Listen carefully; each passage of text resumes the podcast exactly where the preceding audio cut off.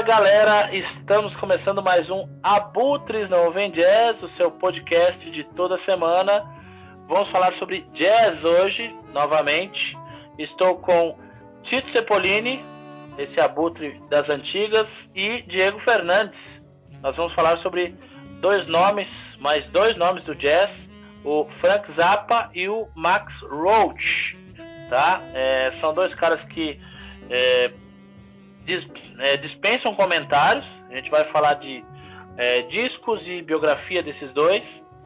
E assim, é, são estilos que é, impressionam muitas vezes, né, do, do, que você gosta aí de jazz. Você vai poder, com certeza você vai se surpreender com algumas coisas, tá? Com algumas músicas aí que a gente vai indicar. É, se você não segue o DuoFox ainda, entra no nosso site www.duofox.com.br br nas redes sociais também. Todas as redes sociais, acessa lá do Fox que você vai encontrar a gente. Tá? Tem conteúdo toda semana e tudo feito com muito carinho e com muita atenção para vocês. Sugestões, críticas, a gente está aberto. Beleza? Nesse primeiro bloco nós vamos falar, eu e o Tito vamos falar sobre o Max Roach e o Diego na sequência vai falar sobre o Frank Zappa. Essa missão ficou para ele porque é, tem muita história para contar do Frank Zappa, então ele vai se lá. e aí, Diegão, beleza. O Diegão vai estar tá com a careca pegando fogo, cara, para falar do Frank Zappa aí, que influenciou muito o roqueiro, né, cara? Muito rock and roll aí na veia. Né? Ele foi pro lado da música experimental também, né? Não só o jazz. Né? E tem muita galera que curte rock que se influenciou bastante pelo Frank Zappa. E o Max Roach, que é o batera clássico aí de bebop, hard bop, sempre esteve na vanguarda desses movimentos aí, né? A gente vai destrinchar um pouquinho aí da carreira e dos discos. Bora lá, Felipe. Beleza, Tito. Então, vamos lá, vamos começar o, rolê aqui do jazz, tá? Eu vou abrir falando um pouco então sobre Maxwell Roach, mais conhecido como Max Roach, né? Foi um percussionista, baterista, é mais conhecido como um grande baterista e compositor também de jazz dos Estados Unidos. É, ele nasceu em janeiro de 1924 e faleceu não faz muito tempo, se a gente parar para pensar, porque ele faleceu em 15 de agosto de 2007, com 83 anos. Dos Estados Unidos, claro, né? Na Carolina do Norte. Então ele nasceu numa num lugarejo, é o Pasquotank, é Pasquotank Country, na Carolina do Norte. Ele nasceu na Carolina do Norte e a família dele se mudou. É, quando ele estava muito jovem, a família dele se mudou para o Brooklyn, quando o Roach tinha mais ou menos uns 4, 5 anos. Ele cresce num contexto musical onde já existia né, uma, toda uma influência musical, que a mãe dele era uma cantora de música gospel, e isso é uma característica muito legal de, dos jazzistas, dos músicos, que grande parte deles, ah, nos Estados Unidos tem essa característica, inclusive, essa tradição de cantores gospel, né, que canta na igreja ou às vezes igreja católica, mas quase sempre é da linha evangélica que a gente pode chamar para vocês entenderem melhor, tá? Então a mãe dele era uma cantora de música gospel. Ainda muito jovem, ele começou a tocar clarim em bandas de música. Então, um instrumento aí o clarim e, lógico, né, começou a entender um pouco desse mundo musical e isso começou a despertar a atenção dele. Aos 10 anos já tocava em algumas bandas de música gospel. Como a mãe dele tinha contato e estava inserida nesse meio, acabou arrastando o pequeno Max Roach pro embalo da coisa aí. A sua primeira grande apresentação, quando ele tinha uns 16, 17 anos quase, foi em Nova York, que ele foi substituir um cara chamado Sonny Greer, né? É com dois Z's, tá? Numa, numa performance com a Duke Ellington Orchestra. Então você vê que aí ele já tá substituindo um cara num grupo musical de um outro cara que é fodão do jazz, que é o Duke Ellington. No ano de 42, ele começou a frequentar então os clubes de jazz da Rua 52 em Manhattan. É aonde o Miles Davis foi atrás do Parker e do Dizzy, né? Quando ele se mudou para Nova York. A galera se encontrava, né, nesse, nesses clubes clubes, nessas casas, não só para trocar ideia, não só para beber, mas principalmente para tocar jazz, produzir jazz. Então era uma, a Rua 52, uma rua tradicional, muito tradicional, e o jazz imperava. O Max foi um dos primeiros bateristas, junto com Kenny Clark e outros, a tocar o, o estilo bebop, que foi o que o Tito falou agora no comecinho do, do episódio. Tá? Esse estilo aí marcado por... É bem característico, né? Quando a gente fala de jazz, é, acho que o estilo que a galera mais, mais curte é o bebop, ou posso estar errado, mas é uma característica básica, né? Que a galera mais curte, às vezes é um, um jazz mais acessível. É isso mesmo, Titão, que você acha ou não? Ou... Com certeza, não? com certeza. Acho que pra galera quer apreciar o jazz, um bom jazz, iniciar nessa. ouvir esse som, tentar entender um pouco mais do ritmo, do estilo. Acho que o bebop e o hard bop, que são os estilos assim que tomaram de assalto a cena de Nova York pós era do swing, né? Final dos 30. Aí teve aquela crise na indústria fonográfica no, no pré-guerra, né? No ano de 42 a 44 ali, que ficou a galera sem gravar nada. E na volta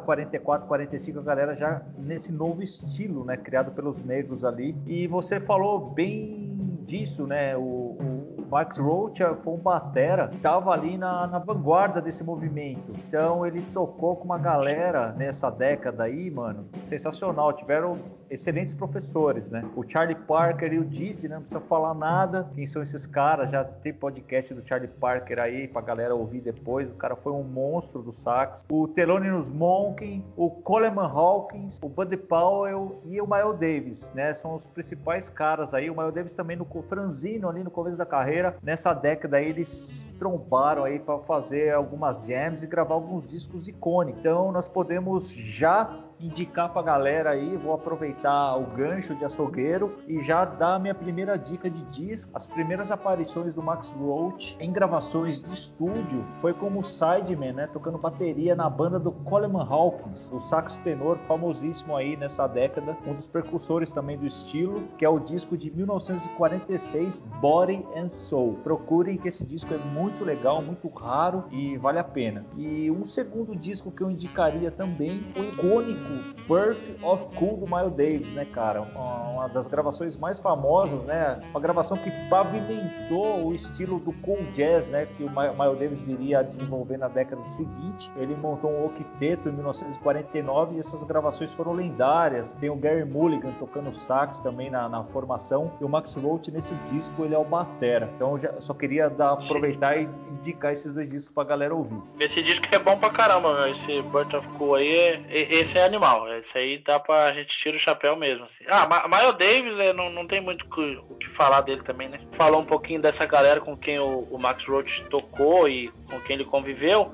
O Roach também ele tocou em grandes discos, não só do Miles Davis, mas discos do Parker, o fritador, né? O Charlie Parker, é, incluindo a Savoy Session, que foi um, um divisor de águas aí de gravações de jazz. É, abrindo o ano aí de 1951, não, 52, ele decidiu, então, quis experimentar o estudo mais aprofundado da, da percussão, estudou na Manhattan School of Music e no mesmo ano ele fundou, nada mais nada menos, Debut Records com um tal de Mingus é um cara aí, né? O Charles é Mingus. Esquentadinho do jazz. O esquentadinho do jazz. É mais esquentado que o Diego.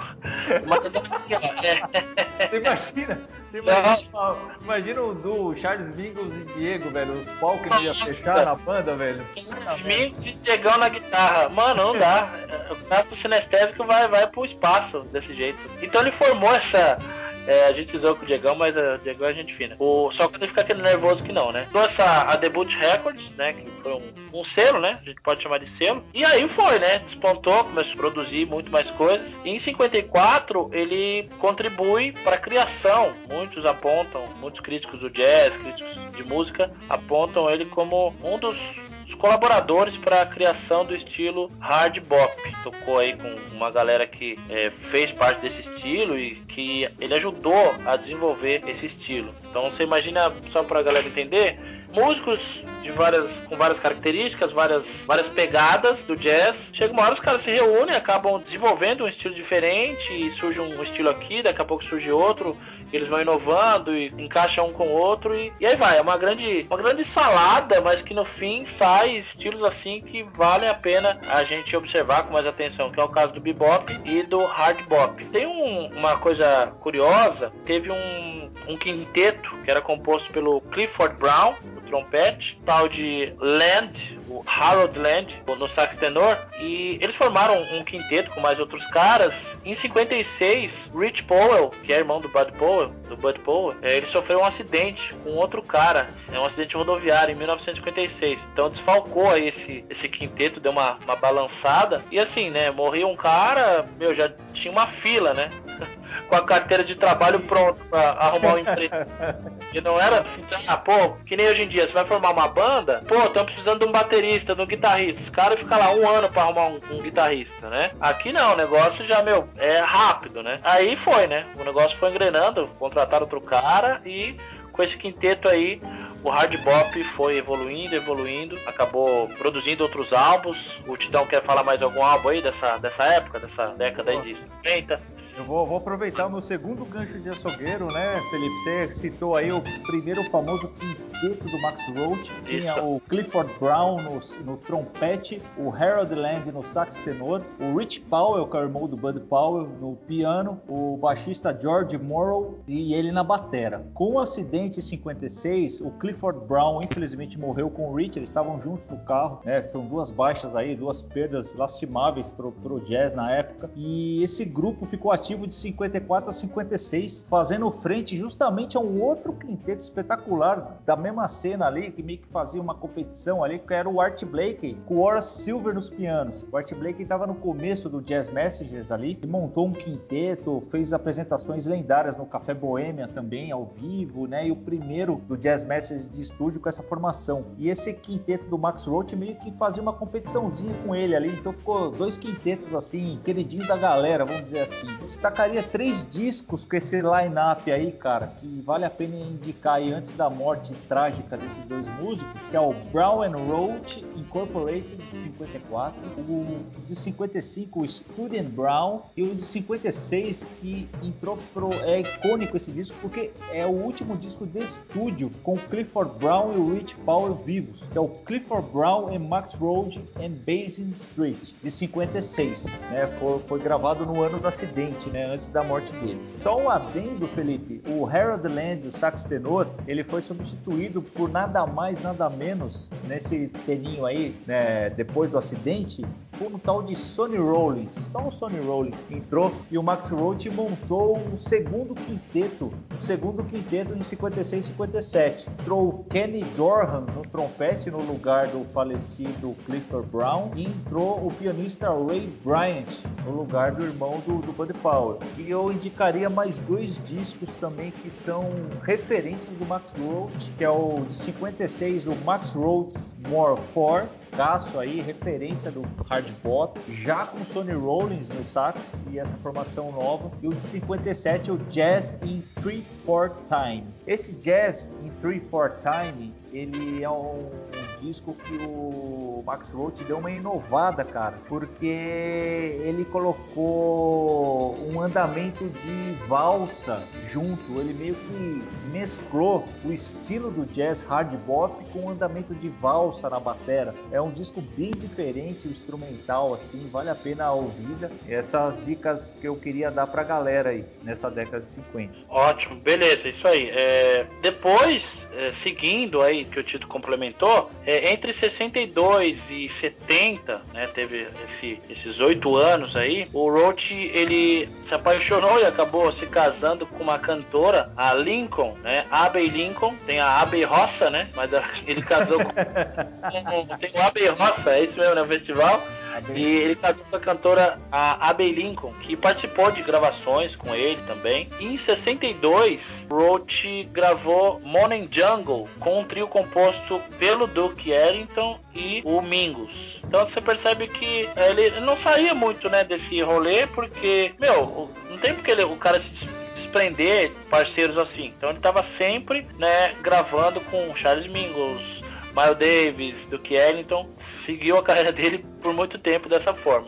Eu em vou... 72, Pode falar, Titão. Eu vou fazer só mais um gancho de açougueiro, um terceiro aqui, só para salientar essa década de 60 aí do, do Max Roach, que foi uma época que com a, o relacionamento dele com, com, a, com essa mulher, essa cantora, ele gravou um disco icônico na década de 60, que é o We de Nós, né? We Insist, de 1960. Esse é um dos discos referência do movimento racial, dos movimentos dos negros pela liberdade, pela igualdade né? Entrou aí no top aí junto com os outros, com Nina Simone, depois com os discos do Coltrane um pouquinho mais para frente, como e o Max Roach foi uma das grandes vozes junto com a mulher a lutar contra o racismo, né? E eles foram perseguidos depois desse disco, né? Tem um outro disco de 61 chamado Percussion Bittersweet também com alguma participação da, dela, e o outro álbum chamado It's Time, de 1962. Também é um álbum que, que vale a pena mencionar, cara. Gravaram, tá entre os top 10 assim, da década de 60 aí, com essa formação com, com, a,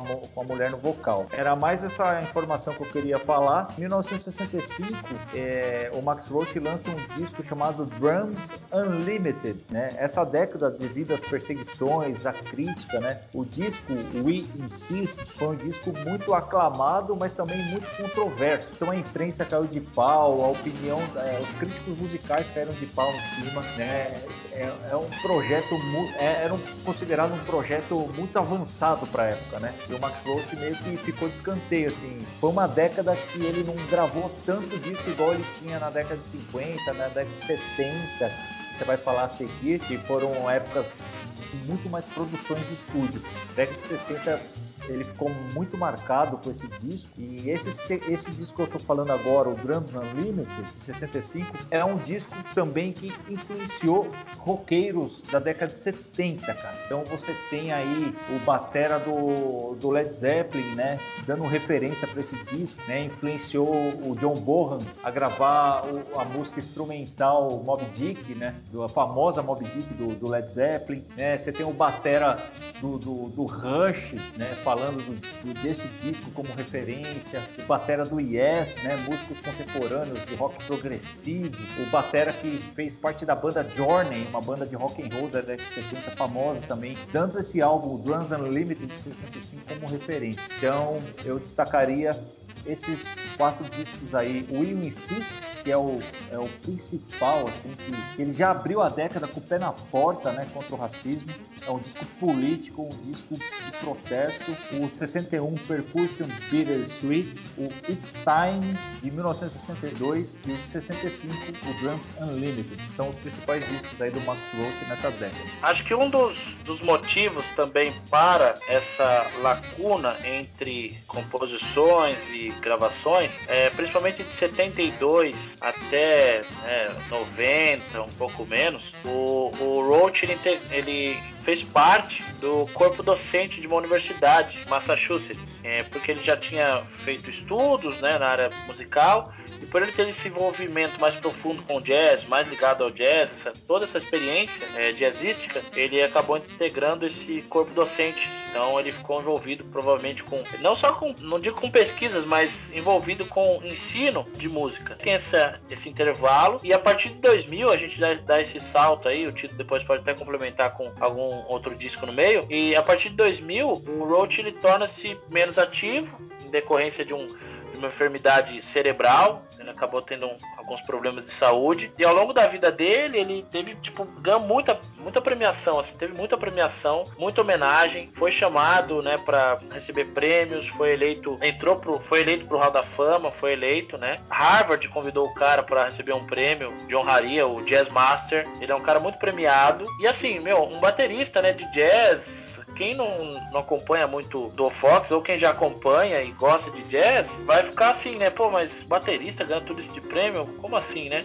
O jazz, ele, ele proporciona isso para os músicos também, principalmente nessa época. É, atualmente existe um jazz ainda, só que é um jazz mais moderno, né? Muito mais moderno, mas também tem seu valor, claro. Mas assim, na época, esses caras eram gênios, realmente sem comparar, né? A gente não tinha como ficar comparando. O cara era gênio e pronto, acabou, certo? Então, acho que deu para ter uma noção mais ou menos de quem foi o Max Roach e agora tem que ouvir os discos que o Tito indicou e que ele vai indicar mais agora para fechar alguns aí. Vale a pena escutar um pouco o Max Roach, assim como os outros caras que a gente sempre fala aqui no Do Fox e o Diegão vai falar do Frank Zappa logo mais. Tito, você, o que mais pode acrescentar do Max Roach aí, desse cara, premiado cara do jazz? Eu posso acrescentar o seguinte, cara, que ele teve uma vida assim, digamos, a gente fica muito contente, né? A gente que aprecia o estilo e vê um cara da geração do Miles Davis, do Coltrane, que ele nasceu mais ou menos na numa década ali, anos parecidos, né? 24, 25,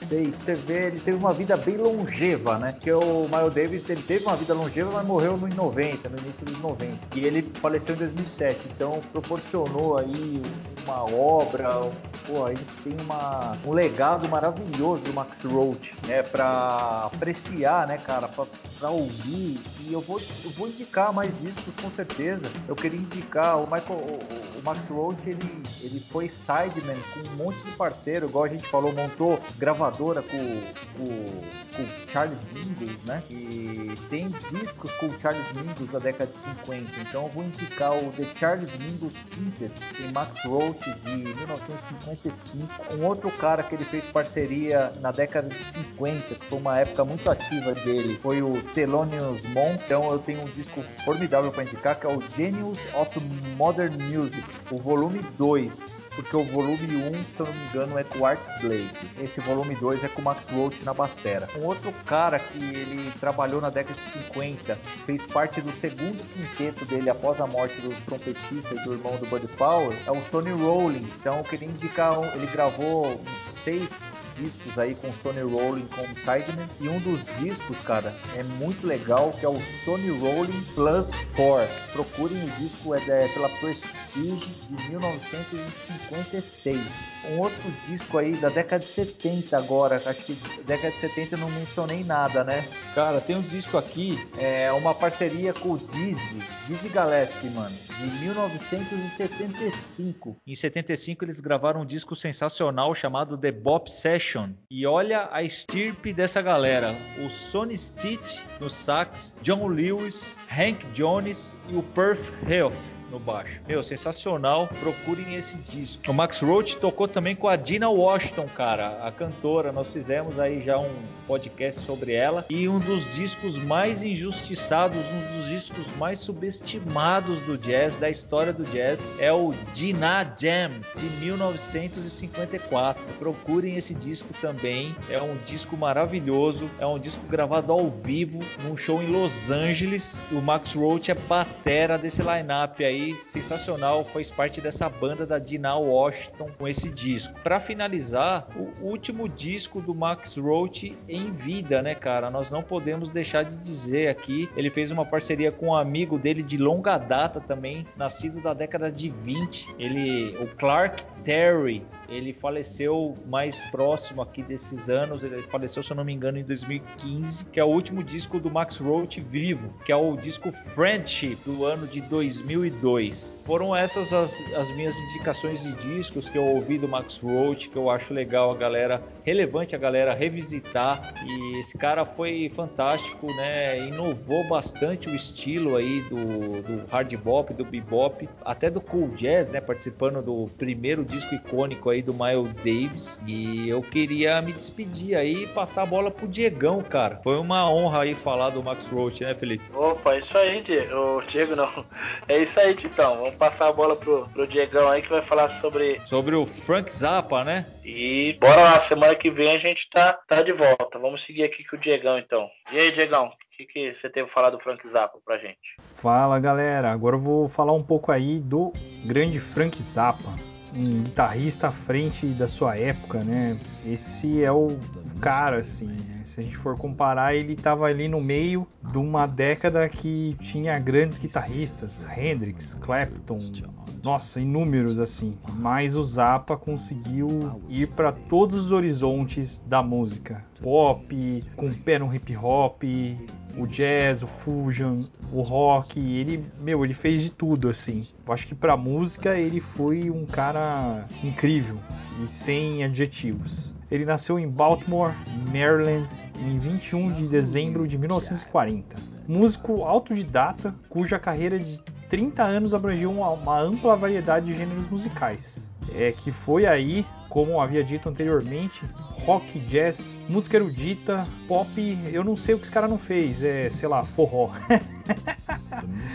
e a, a, música brasileira, porque, cara, a música brasileira tem algo que é só nosso também, né? Embora seja um caldeirão de misturas, mas ele não fez porque de repente não deu tempo também, sei lá.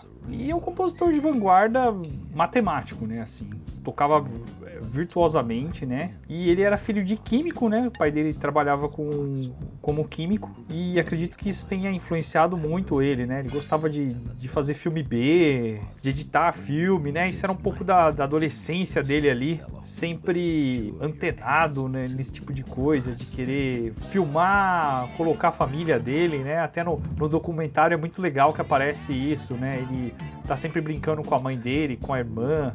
É um barato, assim. E ele gosta muito, né? É bem imerso nisso aí. E o, o pai dele, na, na verdade, é imigrante italiano, né? O pai dele mudou com muita frequência, por causa de ser um químico e matemático, né? Então ele, ele, tra ele trabalhava em empresas e indústrias dos setores de defesa.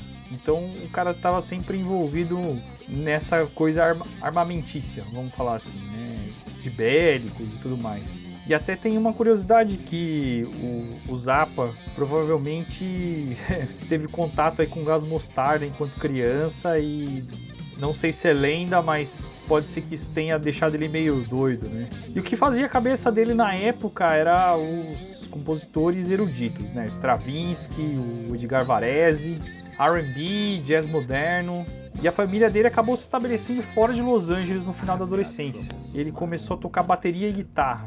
E o cara aprendeu isso aí como um foguete, assim, né? Ele aprendeu muito rápido, aprendeu a, a escrever partitura sozinho, com uma velocidade incrível, né? Ele era um cara muito inteligente. E na sua carreira musical, ele começou é, tocando em bandas de colegial aí, né? Tocando localmente como toda banda pequena. Daí ele entrou num estúdio para trabalhar de gravação. Ele já caiu nessa aí de cabeça, ele já gostava dessa questão de edição de filmes, né? Ele caiu aí para edição de áudio. Aí voltando à, à, rotina de banda, ele se juntou ao Soul Giants nessa época. Aí o, quase o meio de 1960 ali, metade da década mais ou menos acabou transformando aí de uma banda de cover aí de bar, né? Eles se transformaram no The Mothers of Modern Days.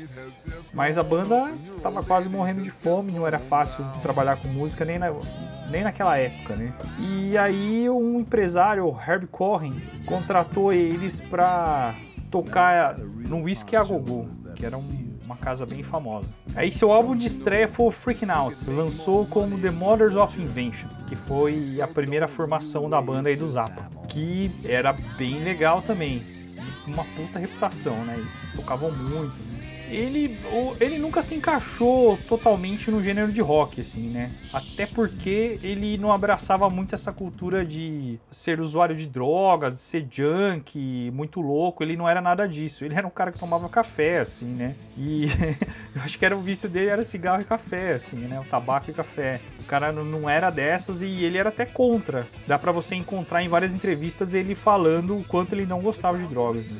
Mas ele era bem excêntrico, assim, né? Então nem todo mundo gosta dele como uma pessoa pública, mas um músico fenomenal, assim, né? Inclusive ele conseguiu emplacar um disco erudito dele aí com um hit dos anos 80 que foi Valley Girl, e a filha dele que canta esse som aí, é bem legal, é bem pop assim, na verdade, mas é bem legal. E ele como como sempre gostava aí dessa, dessa vida de fazer filme, fazer curta, e o cara caiu para essas também. Ele gostava de dirigir videoclipe, curta-metragem, longa. O cara gostava de, de, edição, curtia essa vibe aí de fazer é, a parada audiovisual mesmo. Ele era um cara muito inteligente, assim, né? Inclusive, o, em, na década de 90, dando um, um, salto aí na carreira dele, o presidente da Tchecoslováquia, Havel, nomeou o Zappa como seu oficial de ligação cultural com os Estados Unidos. E claro que o George Bush anulou isso aí, né? E, e aí o Zappa até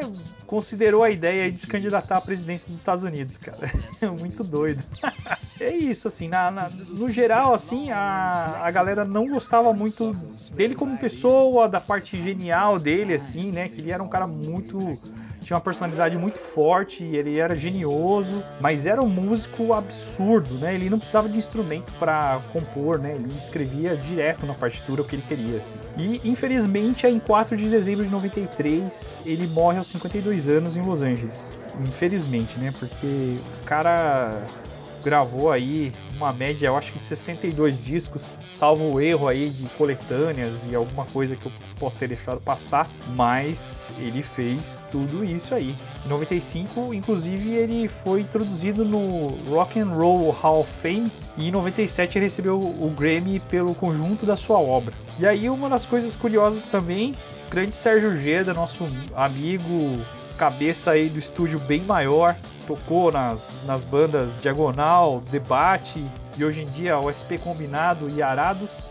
Vai falar um pouco aí sobre as impressões que ele tem do Zappa. Salve Diego, agora vamos ver se eu consigo. Ah, você pediu para eu fazer um comentário sobre o Zappa. Eu tinha uma opinião já estabelecida sobre o Zappa, mas eu quis assistir porque é o que resta nessa vida que a gente anda tendo. No YouTube coloquei Frank Zappa Interview e fui firme. Vi lá uma dúzia de coisas, várias épocas. Aí agora eu fiquei com mais clareza do né, sujeito de verdade para tentar ter uma opinião de verdade. Um, o primeiro disco que eu ouvi foi já velho, né? 20 anos de carreira, foi aquele Jazz from Hell eu lembro de.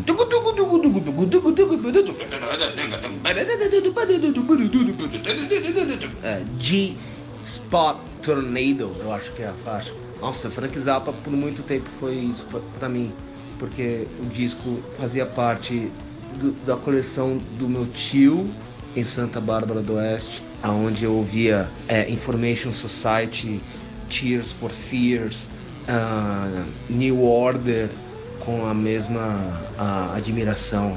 Eu só fui entender que havia um Frank Zappa de 60, muito tempo depois, já velho, ouvindo Gang of Four. Realmente capturar o Frank Zappa do começo. E sempre me marcou o, o, o cinismo, né? O, o, uso do cinismo e o, a prática da desconstrução de um personagem. Então ele sempre nas entrevistas é, quebra né, por exemplo, para a MTV, ele quebra criticando a MTV para a própria entrevistadora da MTV que cede em reconhecer que tudo é corporativo mesmo, não é? E, então ele sempre foi um cara contestador, provocador, né, escolhendo usar a música como veículo e tudo mais como mero é, circo, não muito é, errado, afinal.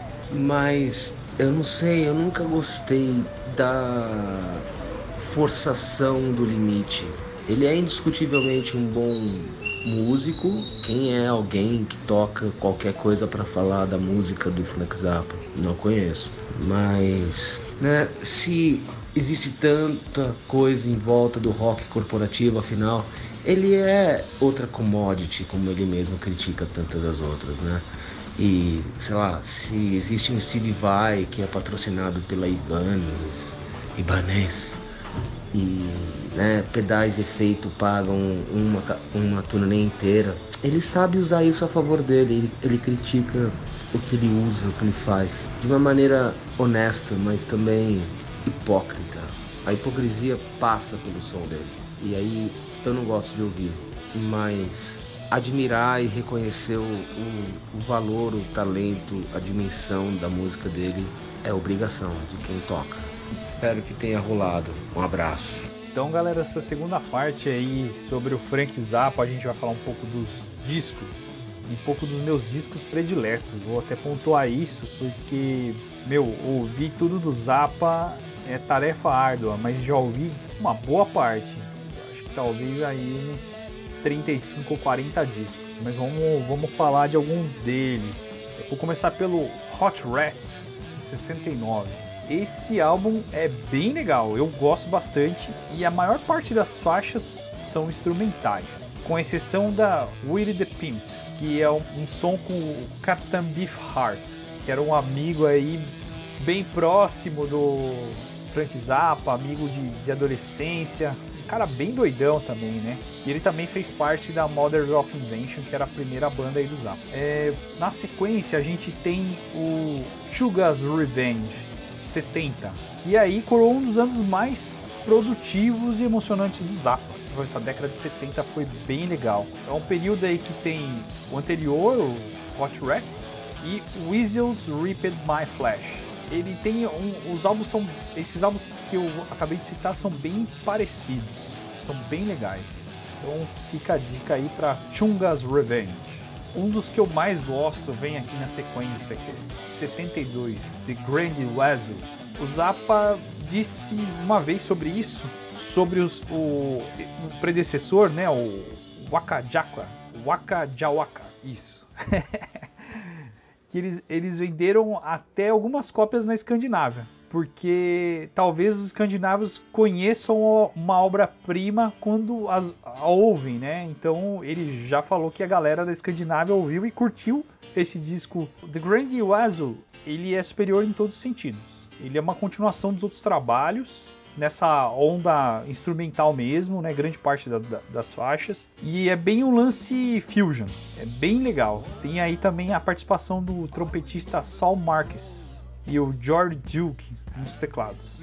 Na sequência, em 1973, vem o disco que foi o disco onde eu conheci o trabalho do Frank Zappa, o Overnight Sensation, que na minha humilde opinião é um dos mais legais eu gosto bastante desse. E ele é bem livre, ele é, ele é mais puxado pro, pro classic rock, assim. Ele não tem tanto essa vibe do, do fusion, mas tem, né? Na hora, na hora do solo não tem para ninguém, assim, né, meu? Uma faixa que eu destacaria desse disco é 50-50, que é lindaça, tem, um, tem solo de violino, solo de guitarra. Zappa é, é mestre demais, cara. 7-4, a gente tem o Apostrophe que é um outro descasso. Que tem o, é, um, um, hit aí que é o Don't Eat Yellow Snow, bem conhecidona da galera. Disco também que eu, que eu gosto bastante aí, ele é cheio de música muito bem tocada, muito bem executada. Tudo do Zappa é, é, era um primor, assim, né? Não, não tem nada que é, é mediano. Eu sou suspeito para falar. Em 83 tem o The Man Through Utopia, que um disco que já tem bastante é, ritmos misturados, assim, né? E ele, ele gosta bastante de, de falar de, de, ficção científica e nesse disco ele, ele pega bastante nessa nessa vibe aí, né? De, de falar de ficção científica. E aí, para fechar, o You Are What You Is, de 1981. Sou fã desse disco. Esse disco é meio reggae, ele é meio. Putz, ele é, ele é uma reinvenção de, de muita coisa, assim. O clipe dessa música, que é o título do, do, do disco, tem o Ronald Reagan o, na cadeira elétrica, cara putz, na época nem passou na MTV, eu acho. Eles passaram só depois. Mas é feroz, cara. É muito bom. Excepcional. Gente, e acredito que seja isso, né? Pelo menos da, da minha parte né, sobre o Frank Zappa. E aí a gente falou sobre o Max Roach, baterista exímio, e um outro guitarrista exímio, Frank Zappa. Fica aí de indicação do Frank Zappa, assistiu o documentário que saiu ano passado. Os discos eruditos dele são muito legais, assim. Mas fica aí para conhecer a parte também dele da música erudita, que é muito legal, assim, é um, era um compositor de mão cheia, né? Siga a gente na, nas redes sociais do Fox Blog, Twitter, Instagram, Facebook. É isso aí, galera, até a próxima. And all the others they hate ya. Does the life you've been leading gotta go? Well, let me straighten you out about a place I know. Get your shoes and socks on, people. It's right around the corner. Out through the night and the whispering breezes to the place where they keep the imaginary diseases. Out through the night and the whispering breezes to the place where they keep the imaginary diseases.